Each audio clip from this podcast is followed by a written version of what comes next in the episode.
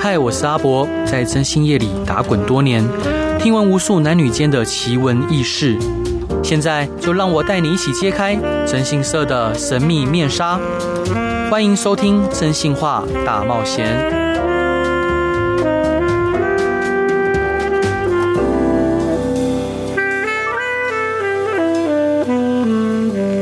各位亲爱的听众朋友，大家好，欢迎回到飞碟电台，收听我真心是阿宅所主持的《真心话大冒险》。许多人呢，因为犯罪失去了自由，甚至可能失去了家庭、工作。他们在更生之路上面面临着重重的困难与挑战。今天的来宾在这个领域已经投入了许多年的光阴。他们的工作呢，更更是让更生人以及在监狱服刑的这些受刑人感受到社会的温暖与支持，帮助他们能够走出更生的阴影。希望呢，能透过这次访谈，能够让更多人了解到更生人以及受刑人的困境与需求。也希望能够唤起社会的关注与支持，让更多的更生人能够重新回到阳光之下，成为对社会有用的人。让我们接欢迎今天的来宾，监所关注小组的理事长陈慧敏、秘书长朱佳怡跟副秘书长赖仁祥。Hello，欢迎。好，主持人好，各位听众朋友，大家好。所以我今天第一次见到理事长，就觉得您是非常温柔且善良的人。并没有，真的吗？这么看起来就像吗？什么样的事情会让你生气？呃，会啊，就不公平的事，不公平的事情，对对对，啊，就觉得哦，怎么会这样？是，嗯，呃，我很想了解说您的成长背景，为什么您会对这样不公不不义的事情会觉得呃不平则鸣这样？嗯，其实我其实就是一路都呃，我应该是讲我呃在大学毕业以后，其实做了四年的记者啊，然后在高雄当记者，然后当时我就看，因为我当时还跑社会新闻，嗯，然后遇到几件大件的社会新闻，比如像彭婉如命案啊这一类。然后就就会觉得是说，哎，其实就嗯、呃，在查案的过程里面啊，或者是说真正的在第一线跑的时候，我常会觉得说，呃，因为我自己本身本来是台大土木系的，然后就觉得说，哇，跟那个书里面的世界或校园的世界差距相当大。啊，对，对，所以后来我就再去念了人类学跟社会学博士，嗯，那也因为这样，因为就会很关心，就是说那些好像平常比较看不到、不会轻易被看到的朋友们，所以在硕士。论文的时候，其实我就在台北市立疗养院，就是现在松德院区做研究，就是精神病人的部分。是，然后在博士论文其实就在台中女子监狱做研究，哦、所以常常就会觉得是说，有的时候走出那个机构了，因为他们都是被关起来的。有时候走出那机构的时候，我心里就会想说：天哪，我都可以自由走出来，看到太阳，或者是被雨淋到。可是我里面的这些。已经很熟的朋友们，他们可能是没有这样的选项。那这个东西当然就一直放在心里。那后来虽然是说，也还是有走学术界什么，然后但还是会心里想，嗯，好像写个论文拍拍屁股就走，有这乱不道德的，就是 就是他的那个状况都一直还在持续着。那我好像如果没有做些什么，可以真正的发挥一些什么的帮助的话，或者说可以让他知道这社会上不是那么冷漠的好，好像会觉得。觉得有点不好意思，这样子、哦、是对。哦，老师您真的很温柔。没有没有。啊，老师想请教您，就是成立监所关注小组的宗旨跟核心价值是什么？嗯，其实我们的不叫呃，比如说我们都不嗯，早些时候我们应该是说我们在二零一二年、一三年的时候有一群朋友，嗯、当时我在大学教书，那有些 NGO 的朋友，其实他们多多少少像私改团体啦，或者是呃呃救援冤狱的，其实都会发现说，他们当事人可能人正。在监所或将要进监所，所以他们对这议题有兴趣。那我因为这是我的主题，所以我当然也有兴趣，就有跟他们一起讨论。对，然后那时候刚好有个是契机，是那个矫正署正好要成立。啊，那矫正署是那种你知道，已经以前就是个小单位，小到不行，然后一个一个很小的办公室。但但终于要出来做预证，那我觉得那是有几个 timing 刚好，因为二零一二年、一三年的时候，刚好也有国际两公约的呃，就是呃人国际专家要来台。湾，所以这几个时间点都凑在一起，那我觉得好像是改革的契机到。嗯、那我为什么要叫关注小组哦？就是我就第一个就是大家告诉我说，去内政部申请的时候应该不会过，因为小组看起来好像很弱这样子，嗯、应该叫联盟啊什么协会啊学会。那我好那时候就是觉得我很喜欢那种小而激动、有行动力的感觉，所以我就故意用小组。然后关注也不用关怀，就是说关注可能是呃，我不是只是在关怀你。你，是这是一个彼此互动的过程。那想要跟矫正署讲说，哎，我有一直在看着你们哦，好好做。然后也要跟同学说，我们也有一直在看着你。然后包括你的议题上的东西，就是所以我们不是一个纯粹好像是社工团体或者是法律性的团体，我们比较是像我们里面有念医学的，像我自己念人类学跟社会学的，然后呃工位的啊，就是各式各样。那我都后来觉得很有趣，我觉得大家都会关心别人，只是不太知道说自己能做什么。所以我觉得就是这个小组好像在一个 timing 蛮好的时间点上，然后就水到渠成，可以可以构成这样。是因为在座还有两位年轻的朋友佳怡跟任翔，两位也都是台大的高材生，就是如何的起心动念会让你们投入在呃郁症关怀的工作上面？呃呃，大家好，我是佳怡。嗯，那。呃，会想要投入小组，其实我最初是二零二零年来台北念研究所的时候，然后那时候刚好小组推出了呃跟受刑人的通信计划，嗯，然后那时候因为我大学不是在台北念的，对，然后那时候就陆陆续续的从大一开始，然后接触到不管是很多不同的社会议题，对，然后真的走进到不同的社会角落里面，然后就完全颠覆了我原本从小到大在都市里面成长的那种想象，嗯，原来这个社会中的家庭有可能一个。小朋友他会有八个男生说他是他的爸爸。啊，是。他有可能不知道他妈妈是谁，对，然后他会被一个呃智能障碍的呃家人照顾着，然后家里就只有他们两个，对对，那。太多太多的情境就完全颠覆了我自己的想象，然后里面就包括遇到了很多其实是有夹杂着不管是家暴、暴力的议题，然后犯罪的议题。那犯罪之后出来的议题，其实也都影响到我们的生活。没错。那呃，也就是一个起心动念，然后这样的一个契机，然后慢慢的，然后到台北，然后遇到小组，遇到慧敏，遇到仁翔，然后刚好有这个计划，然后就开始投入呃通信计划，然后去想要做更多认识呃我们里面的同学。然后我自己的。论文主题也是关注在。呃，包括同学们他们出来是写社会复归历程，就是出来之后我们的社会福利体系，嗯，我们的社会资源，我们的社区、家庭、国家应该如何去做调整、去做改变，能够来协助我们的呃同学们，他们出来之后能够走得更顺利，这样子。嗯对。那任翔呢？哎，大主持人好，那各位听众大家好，我是任翔。那我对于这个呃监所的议题，其实是一直要进到大学以后才比较接触到这个议题。但其实进到大学以后也没有那么的理所当然，因为其实法律系的课程。我们就算学刑法，我们也大部分百分之八九十的时间在教的是如何定罪，如何处理这些人。但我们从来基本上不太去教说定完罪之后呢，嗯，那服完刑之后呢，服完刑中间到底发生什么事，基本上都没有去碰到这一块议题。那其实我的启蒙比较像，比较是跟这个呃台大就是李茂生教授，那他有去开这个可能是监狱学或者是少年事件处理法的相关课程，那我才开始去了解有关于监所的议题。嗯，那会，可是这也都还是比较流于书面上的知识啊，那一直要有实物的经验，或者是说要有真的能够有探呃去看的经验，也是一直要到，就是也是看到监所关注小组有办这个参访的活动。对，那那是我第一次进到监所里面，那我还印象很深刻，是我进去的应该是云林监狱，还有这个呃台中女子监狱，嗯、那才才是第真正的第一次看到可能书面上的知识，或者是所谓的定罪，我们刑法上学的课考试考的东西，嗯，之后到底发生什么事情，对，那也才开始加入，然后关心这个议题。是，想请教仁翔，因为我们知道，呃，服刑这样的事情，刑罚它当然有它的应报的理论，是，但它更重要的是在社会化，是，透过矫治矫正的过程在社会化，是。那就您看来，呃，我们就是台湾的狱政在社会化的功能性如何？呃，如如果真的要说的话，我觉得比较遗憾的是在，在在社会化这边，其实是我觉得相对薄弱的，是，就是我们大部分都还是比较聚焦在所谓的应报的过程啊，就是觉得他犯了什么错就应该要负什么样的责任。对，那其实我们也可以从就是。呃，我们的假释审核标准里面去看到，就是我们假释审核标准里面，其实大部分去看的都不是看他在监所里面到底改变了什么，或者是他的变化在哪里，或者是他有没有改过向善，或他甚至有没有跟以前不一样了。不看这个，他基本上大部分都还是侧重在就是说你当初到底做了什么事。可是我们当初不是把他要关进去，就是要看他有没有机会改变嘛？对。那如果你今天只是把他关进去，那然后永远记着那一件他犯的错的事情，那请问监狱到底要做什么作用？对，这是我也比较好奇的地方，所以也才会去想要去探寻这件事情。是，那我想请教老师，就是呃，叫慧敏就好啊，是好，慧敏老师。那呃，慧敏想请教您，像刚刚仁祥有提到说，就是监狱的再社会化的功能是有点相对薄弱的。他刚提到假释的部分，是是，我们很关心假释。我应该举个例子，因为我们其实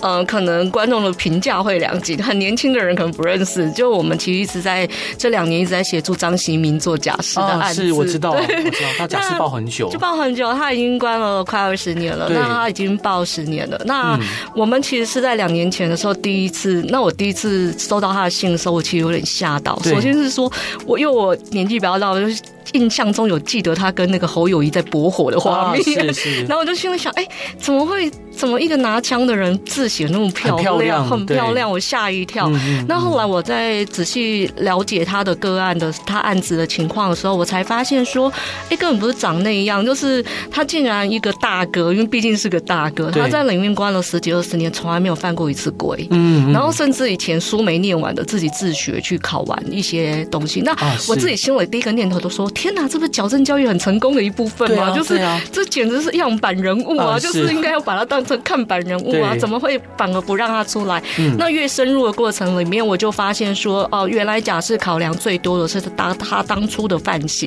对，那我就会觉得是说，就像刚刚人想讲，就是说我们为什么在这案子上，其实跟他跟他的家人，然后其实跟他互动很多，然后也都常去看他，嗯、就会觉得说，那怎么会？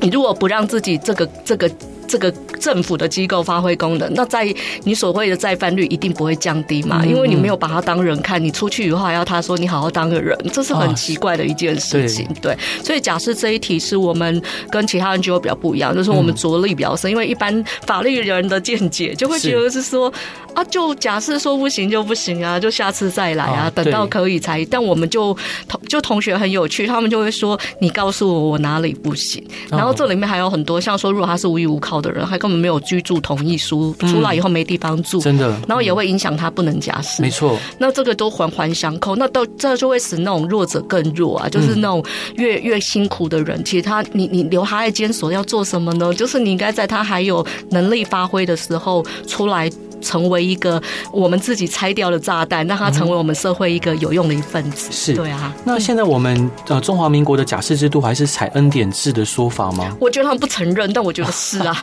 是 对，就就是比方说，他们觉得没有假释请求的权利嘛，就是有一些，他有些。基础的规则，但它只有四个字，就以前刑法到现在就只有四个字，叫圈毁时句。啊，那我就很好奇，到底要怎样后悔才看得出很后悔？对，就是这个事情要怎么做到？那这中间就刚刚讲的是说，就会开始讲说家里有没有寄钱给你，然后有没有人跟你通信。所以我们通信计划其实蛮重要，对，因为我们很多朋友其实里面同学已经好久都没有人跟他通过一封信了。是，那好歹我们外面的人跟他写信，看起来还有跟外界互动，这对他假释也有一点点帮助。然后。还有像是说，呃，像他出来以后要要做什么，嗯、然后再来就是说，呃，他有没有归还那个犯罪所得，或者是和解？那关于和解这一题，其实我们会觉得这是最复杂的，因为你要当事人在监所里，尤其像重大刑案当事人去找被害人和解，这是一件很奇怪的事情。就是你当初害我，你还要叫我去，那我是要答应还是不答应？就是听起来有点威胁的感觉。嗯、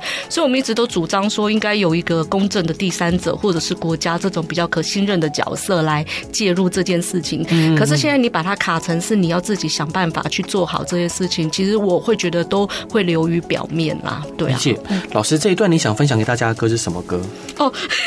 就我的爱歌，就是左水溪公社的，就是那个，就是诶，这这首歌我第一次听到的时候，我就跟我的伙伴说，这个这个是监所之歌，因为就是他在讲说，就是当事人他他坐着囚车准备要去土城看守所被关，然后就开始想。想说啊，以前的女人也就算了，然后感情都放一边，然后就说自己给他们丢楼什么之类，然后就非常非常有趣，就很喜欢这首歌。好，对我们一起来听这首歌吧。Hello，各位亲爱的听众朋友，大家好，欢迎回到飞碟电台，收听由我征信社阿仔所主持的《真心话大冒险》。今天来宾是监所关注小组的理事长慧敏、秘书长嘉怡跟副秘书长任翔。Hello，欢迎各位。呃，各位听众好，主持人好。所以，嗯。仁祥可以分享一下，就是你刚刚节目中间有聊一个故事，是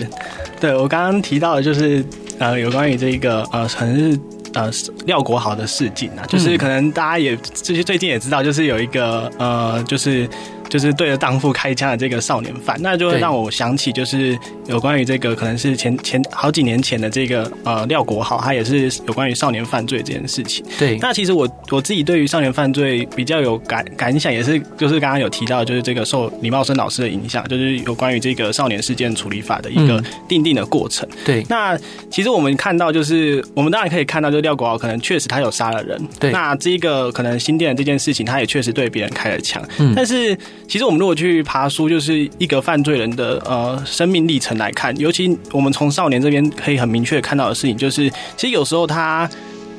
我们虽然他认认为他就是一个犯罪人，在法律上，可是他其实如果你广义上来看的话，他其实某种程度上也是一个被害人，因为他们的成长背景或者是生长历程来说，呃，他们其实也可能呃，可能受到父母的影响，或甚至是学校的一些影响，或者甚至是一些环境的各种影响，对，那导致他们可能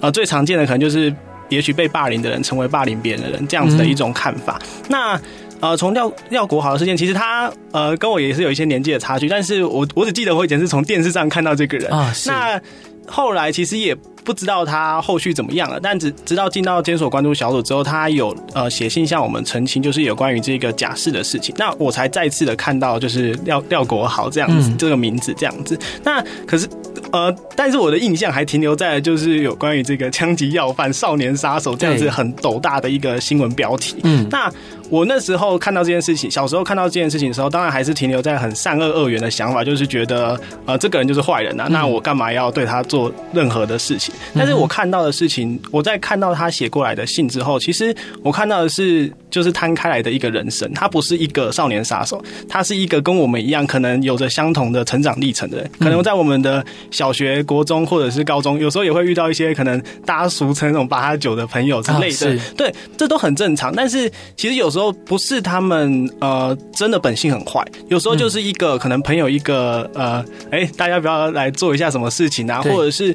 呃，可能课业上就是觉得很无聊，可也许可是，在我们现在既有的这个教育体制里面，就是还是要求你必须要给我乖乖的坐在教室。哦、那可是你乖乖的坐在教室，就是看到你一次一次的这个被否定嘛，因为你的成绩就是上不来。那这个时候，你的其他选择可能就只有可能跟着你的朋友那些东地方才是真正让你开心的一个地方。是。那其实廖国豪后来进到监所里面之后，他有向我们反映一件事情，就是他很希望，就是他在里面也很用功的去念书，那很希望可以。继续的去升学，那其实这是一个，就是像刚刚慧敏讲一样，这是一个，也是一个非常好的案例啊，就是一个可能我们以前觉得就是不不爱念书的小孩，怎么进到监所之后变成超级爱念书，从早上念书念到晚上，甚至还希望可以参加考试，那。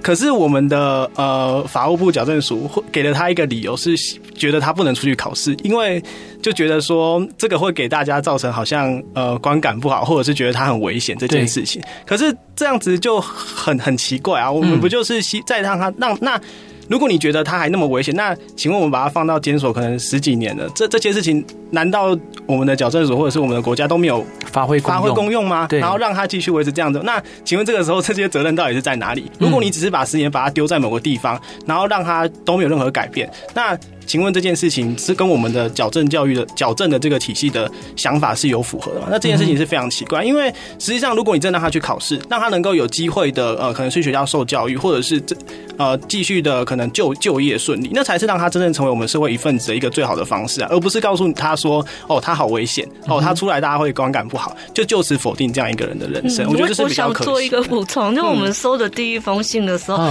廖国豪也是字超美的那一种，哦、真的吗？对，他字很好看，很很秀气。这样，那重点是说他终于写到一句话，我就跟我有跟人想说，我觉得我们要就积极参与这个个案，就是原因是说，他就跟我讲说，他觉得他真的小时候做过坏事，就是他说他真的有杀了人，然后那个真的有开枪，那这事情好像已经不会再重复就重回到以前，就算他再后悔都没有用。然后他就说，像我这样的人，我还可以有未来嘛？那他就说，像我假设一直没有办法过，我可我我可可以去争。取嘛，还是说我要等大家都，就是我是没有资格去？那我就。看到那句话我就很生气，我就说当然可以啊，为什么不行？就是就是有规定，你就是可以可以申请假释，而且你明明就是一个好的例子。对对啊，那那你为什么会反而是那些可以看到改变的，你却希望他不要变？然后、嗯、然后已经都变成是好的状况，你为什么不要？对，那他们不给不让他出来考试，还有一个理由，他说、嗯、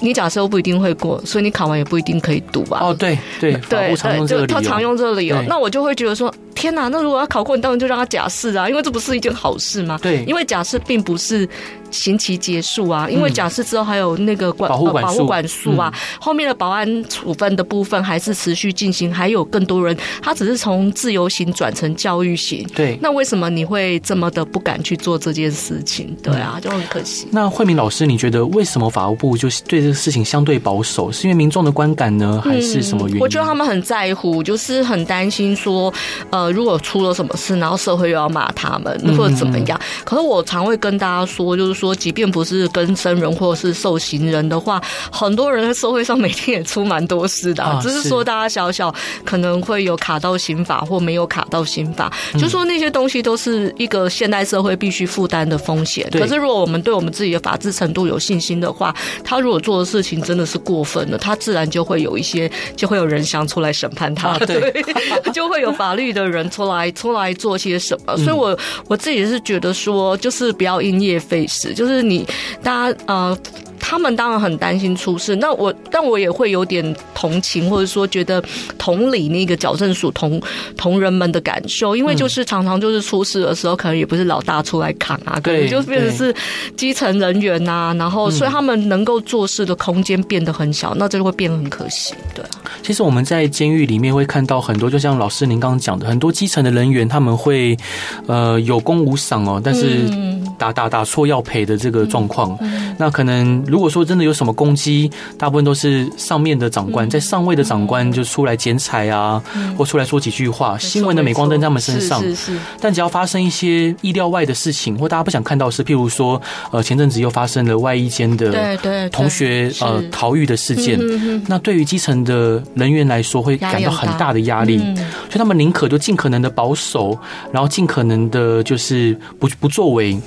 反而不叫不会有。受到惩罚的机会，因为其实如果基层同仁的话，其实他们第一线接触，有时候我觉得他们会有一个同理心呐，就是说也也把，因为太密切的接触了，所以他们很理解同学的各个状况，所以有的时候他会比一般人其实是有一个有一个可以理解的能力。对，那可是，一出事的时候，他们就会出事，所以 所以他们就真的也很不行。可是外一间我也很常会说，就是外一间那么多人，就像你很多同学去上学，每天应该要上多少次学，然后你每次个，可是翘课的有几个，也其实也是蛮多的。那我们知道的是，外一间的逃跑比率其实并不高，就是其实是低，在在各国来说都是低的。那通常我们也了解，他通常逃跑都是有个家里的事情，或者是说想要回去奔丧，没有办法被同意这样之类的。所以都是我觉得，就是每个人的动作都没有我们以为的那么没道理。就是说，一定事出必有因，也许我们都先找出那个原因，再来处理解决会好一点。是，但我们还是站在民众，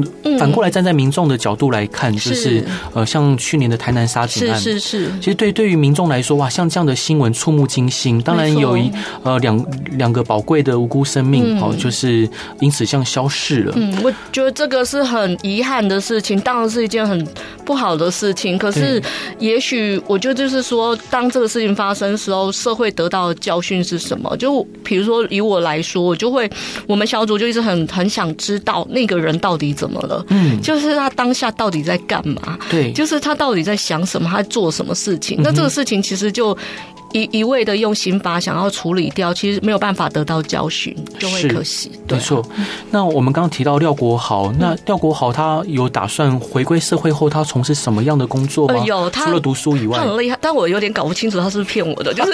就是他跟我讲他成绩很好，可是因为我们常去彰化监狱，他的同学有跟他也跟我们讲说，哦，知道他们的模范就是很爱读书。二零监狱，对对对，彰化二零，然后就说哦，他他很爱读书，然后成绩什么可以考六。百多分。可是因为我不太知道那个是高分还是低分，后来我还回来问了一些高中生，他们就说哦，很高很高。对，是，就是他想考技职啊，那他想以后想要做那个资讯工程师，希望能够写程式啊什么的。太棒了。因为那他其实不是没有想过，他就想说，因为他名声太大了，然后所以他也很担心说出来以后大家会对他有那个歧视的眼光，可他还是想对社会有所贡献，所以他就想说，哎，我写程式应该比较少跟人接触，可是还是一个很棒的一技之长，所以我觉得就很好。他小时候没把书念完，但是他在监狱里面其实就一路已经念到的高中毕业了。对，那现在也在念空大，可是他真的想考的是有一技之长的那个，想当资讯工程师。对啊，是老师，您刚提到说家人的支持，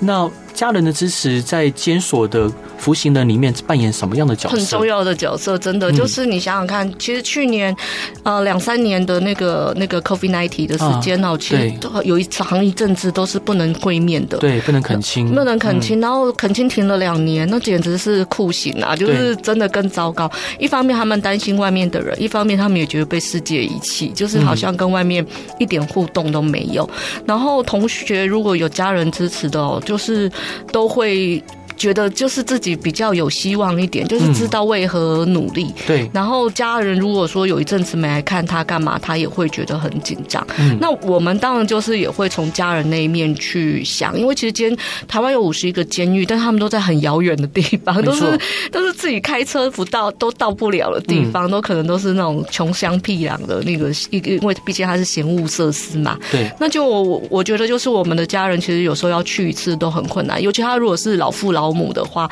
那其实那个难度就更高，嗯、对啊，所以就是就会发展出像会客菜啊，或者是 附近的那些就帮忙寄东西啊，那些东西就会出现。嗯、那家人如果可以通信，然后可以就是定期看望，现在也有行动接见，用手机看。对，像我们就帮很多长辈装，因为就是长辈根本不会用那些东西，哦、你没有操作给他，他真的很难。可能就是我们像我们之前去去年有一个新竹监狱的同学，他跟我们说他已经四五年没看过妈妈。了，因为他妈妈的脚受伤，然后他妈又独居，所以啊，妈妈又住在宜兰礁溪，所以就是都没办法。然后后来我们就说，他说我们可不可以去帮他妈妈装那个行动姐姐？我们就去了。然后去装完以后，就那妈妈超级可爱的，就是妈妈非常风趣，可是她就因为她的儿子是一个面包师傅啊，然后他就。就妙语如珠，他就说什么面粉变白粉，因为他因为他就是吃药的，所以他就说啊，腮胡去那边就变成什么龙变成虫之类，就反正，但他心里是蛮蛮哀伤的啦。然后就因为他都一个人，然后就我们就那一次帮他装好以后，就是有也要去看他，就第一次接见怎么样。嗯，那我就去那天去的时候，我就想说，天哪，你竟然给我故意打扮了一下，就是他还戴了一个珍珠项链，然后又戴了耳环，然后还上妆这样，然后我就说。哎，你今天看妈妈，你今天看起来有点不太一样。他就说：“哦，对，要给我儿子看啊，就是只能笑不能哭。嗯”结果没才刚接就开始哭了，就开始在那边擦眼泪。对，但是他们就是三四年都没有看，就是四五年都没有真的见到，所以就很难过。像最近母亲节终于开始可以恳亲了，就是这一次，所以我可能就是可能最近就下礼拜也会带一个同学的妈妈去彰化找他儿子，因为他也是脚不方便，又是加喜肾，然后就现在就觉得说这种。东西真的是哈，就是越与人有联系，对一个人的呃支持一定是更高，对自己可能觉得有希望做什么是一定更更好的啊。是老师这一段你想分享给大家的歌是什么歌呢？好的，这是一首呢，就是我我是说从受刑人的角度出发，这是一个很喜欢的一一个西洋老歌，然后他就是在讲说，呃，他呃这个这个人面对法律的时候，就想说这法律好像都不是为我而写，都是都是我，好像法律找到我，我也找到法律，然后最后。都是我卡司要进去这样子，对。好，我们一起来听这首歌。Hello，各位亲爱的听众朋友，大家好，欢迎回到飞碟电台，收听由我真心社阿仔所主持的《真心话大冒险》。今天的来宾是监所关注小组的理事长、秘书长跟副秘书长慧敏、佳怡跟仁翔。Hello，欢迎各位。嗯，主持人好，各位听众朋友，大家好，欢迎你们两个打招呼啊。那非非常非常呃腼腆羞涩的大男孩，没错没错，是。所以所以老老师平常你都怎么跟这两位大男孩聊天呢？呃，就就那个冷静就好，就是。把他们置之不理，他们自己就会 run 起来。因为现在听众朋友看不到那个嘉怡脸都红了，他很容易脸红，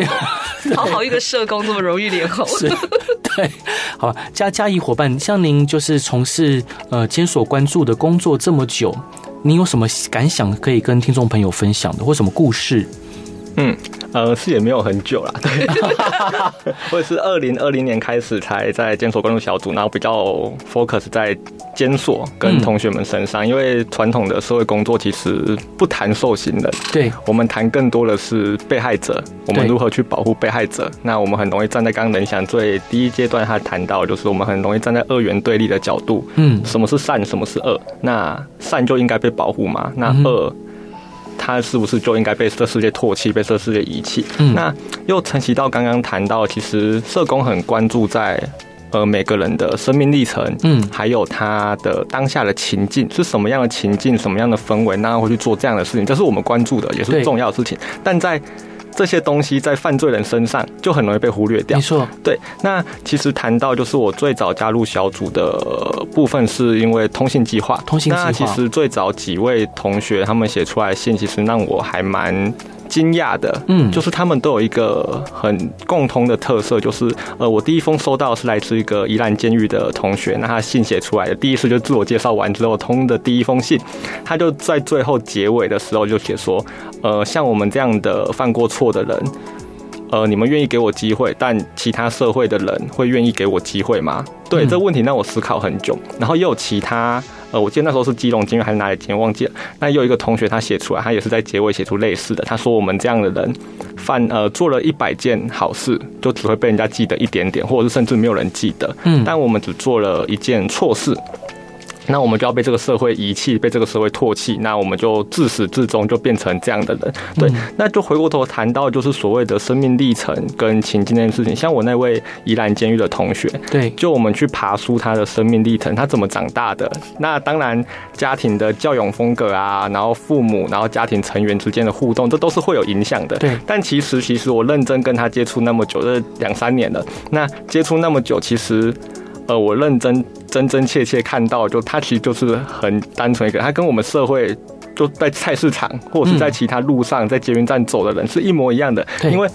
他那时候是怎么犯案的？他就是因为那个情境当下，他们有一群朋友，一群未成年朋友，那他是年纪最大的。对。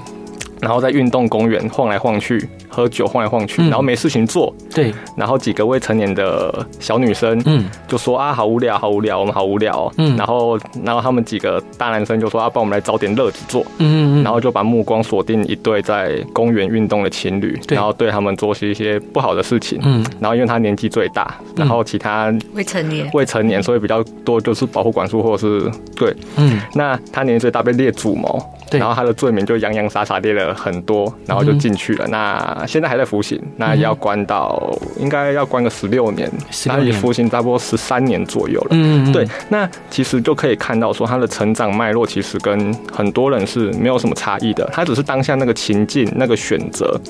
就让他必须去走。那样的路，那像我们小组很常关注张新敏，张新敏也是在路上晃一晃，晃一晃，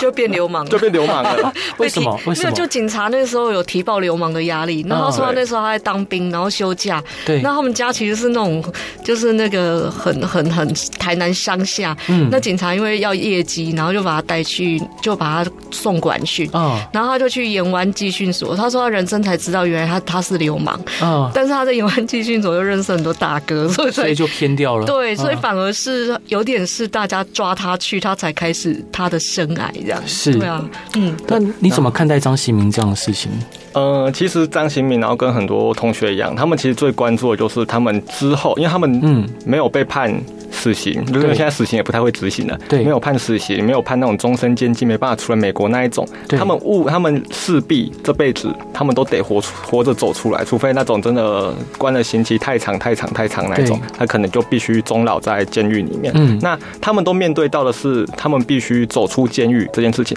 但呃，不管是政府。不管是我们这个社会，或者是每一社会上每一个，我们真的准备好要让这些人回来了嘛？嗯，就呃，社工常常会谈到，我们有很多的社会福利资源，对，摆在眼前。那你可以去怎么去使用？而我们有低收、中低收，我们有高龄、中高龄的就业补助，对，有什么什么什么，有就业辅导机制，我们有很多很多洋洋洒洒的资源。可是，呃，因为呃，同学们他们出来他们的特性，因为我们会谈到说，刚刚前面任翔还有慧敏也有谈到的，嗯，呃，他们进去之后，新收调查之后，他们被迫换上制一样的制服，对，理一样的平头，就是我们常常会笑说，我们去监狱接见当事人的时候，会说，哎、啊，你刚刚在看的是谁？就是大家理的平头，这两年还戴口罩，然后戴口罩，认不出谁是谁，对，对，然后两个眼睛都炯炯有神，想说，哎，这个是谁？你刚刚看的是谁？然后下下礼拜又说，啊，你刚刚看又是谁？对，因为他们被统一的去识别化了，然后被套上了数字这个编号，对，那。呃，就这就会让我联想到，就是他们在他们所经历的是整个自我贬义的过程。嗯，所以从也回过头，我刚刚最开头讲的，就是那两封信里面写出来的，他们是呃会呈现出一种极度自卑，觉得社会可能没办法接纳他，或者是有一种不确定感。那他们带着这样的不确定感，然后被监狱抛回社会，因为监狱就是呃你走出这个门就不归就不归我法务部矫正署管了，剩下的就是你家自己的事情了。对，那他就。这样子出到监所，那我们看到很多案例，就是以前的要头，嗯，又把他接走了。以前帮派的大哥又开车把又开黑头车把他接走了。那他三个月后又回到同一个监狱报道了。我们常常会看到这样的状况。对，呃，所以他在这样的自我贬义的过程里面，然后跟他被抛回监狱，那他没有被我们社会福利系统好好的接住，我们洋洋洒洒摆了好多东西，但我们没办法让他好好的去使用，那导致他们。在里面惶恐不安，再出来更不安。那他们的选择，我们会最开始谈到选择嘛？他们选择本来就不多了。对，那你又把它限缩在同一条路，那你社会没有准备好，那他们就是让他再回去。嗯，那他们永远就是在这个循环里面不断的去绕绕绕绕绕，然后终其一生就是这样子过。是，那兄弟，我们刚刚提到的是问题的发现，那这问题要如何被改善呢？就你的判断。呃，其实呃要分蛮多层次去谈的，因为社工常会谈说，我们看问题要从个人、家庭、社区跟国家政策去，就是从小的部分，然后到大的部分去做调整。对，那当然个人的部分是最容易，就是呃我们小组在跟当事人接触的时候最容易去做互动的。不管像刚刚张新民、刚刚廖国豪，我们都可以去透过不管是跟他通信、跟他接见、跟他更多诉讼，甚至是诉讼上，我们都会认为。在这个行政诉讼打假释的不予的假设这个过程里面，对他来说都是一个自我培力、自我充权的一个过程。对，他有自己有能力去跟国家体制去做对抗。对，这件事情是让他会感觉到有能量，纵使结果是不尽如人意，但至少那他是感觉到自己身为一个公民，他拥有他应该去争取的权利。这件事是好的。对，所以从很多过程里面。个人来讲，他自己愿意改变，对，加上旁边不管是我们刚刚谈到的家庭支持也好，嗯，或者是他有好一点的同才支持，这个都好，这都他的社区资源系统、家庭支持这个都好，那可以提升他自己愿意改变，加上他的系统愿意去支持他改变，甚至他啊他的系统不愿意支持他改变的话，那也没关系，他自己如果够强大，嗯，他是能够去脱离这样的困境的。对，那自己改变之后还不够，我们必须去让。这个社区，因为他终究得回到社区，这个社区愿意不会带异样的眼光，因为像我们之前陪第一个呃四至七九六当事人出来之后，然后从他要去办健保，然后去要去办申请一些社会福利补助，然后就业的辅导这些，我们都可以很隐微的看到，不管是区公所人员，或者是跟他接触的一些呃当事人，他们都会认为说，哎。这个是犯罪人，这个好像刚关出来的，他会不会有危险？嗯、那包括更早之前，我们有一个呃，在就是口腔癌吧，嗯，哦，台南监狱就是本来也要帮他打假释，后来因为他生病很严重，所以就光刚要开始打的时候，他就让他假释出来。可是他假释出来，我印象有点深，因为他是过年前出来，嗯，然后过年之后来找我们，我说：“哎，你怎么出来了？你是保外吗？”嗯、他说：“没有，我是那个假释出来了。”可是他我说：“那你接下来？”他就说。说要先去开刀，那这两年他都在治病，可是他能够跟我讲话时间好少，因为他是呃就上咽癌，对，所以他呃一开始那呃第一次来找我们的时候，我跟他聊了快两个多小时，但之后他就没声音了，没声音了，对对对，用写字的，对，他就开始只能用写字。那我就想说，呃，出来以后就是面对了一个这么真实的一个。可能接近死亡的状态，那大部分时间都在治病，然后，呃，好像我都就在想说，那希 希望在哪边？嗯、那他自己当然都会觉得说，他在监所里可能如果早点发现或怎么样，我就说这个可能都有点不太好确定。可是蛮明显的，就是说，呃，当他出来以后，其实我觉得就是每个系统都有点互相不对话，所以郁症的系统是跟郁症，然后只要人进了郁症系统以后，他就没有社福系统了，他就是被脱离那个的身份，所以你出来要衔接，无论社福或几世更生的话，其实。就就人都出来了，才要开始做这件事，真的来不及。就是你根本没有办法替他去做一个可能的事情，这样。是。然后再加上就是同学出来的时候，其实大部分都是五十岁啊，五六十岁。对。那就是离六十五也很近了。那你真的要投入劳动市场很困难，就是大家就会觉得，就一般正常人就是五五六十岁找工作都不容易了，怎么更更别提说能跟人家讲说我看官出来。对，没错。对啊，所以就是他遇到了困境很多，而且他是从负开始，不是从零开始，因为他可能会有。